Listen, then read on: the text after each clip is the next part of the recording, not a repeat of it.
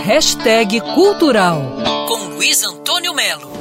Amanhã é 23, são oito dias para o fim do mês. A banda Detonautas está com um álbum novo chamado Esperança. Essa palavra que parece que anda rara, mas não anda rara não, hein? Quanto mais pressão, mais esperança. Quanto mais paulada, mais esperança.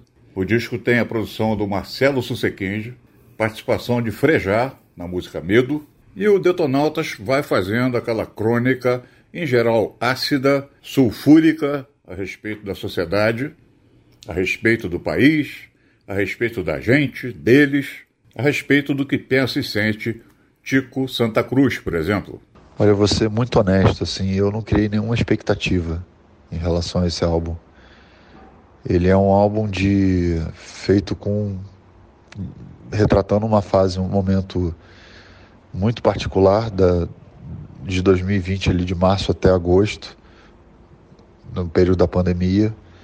É um registro íntimo de sentimentos, sensações e compartilhamentos, né, de de situações que a gente nunca tinha vivido na vida. E eu não criei nenhuma expectativa. Não é um disco que eu espero que seja um disco que vai explodir, que vai trazer o Detonautas de volta para o mainstream. Esperança é o oitavo álbum do Detonautas, que já está confirmado no festival Lollapalooza, em São Paulo.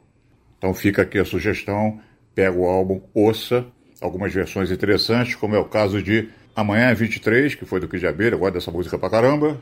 E tem como referência o álbum anterior, Laranja, que traz a sensacional Me Cheque, Mala Cheia, Kit Gay e Político de Estimação. Isso é o Detonautas. Luiz Antônio Melo para Band News FM.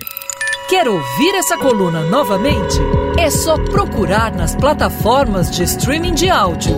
Conheça mais dos podcasts da Band News FM Rio.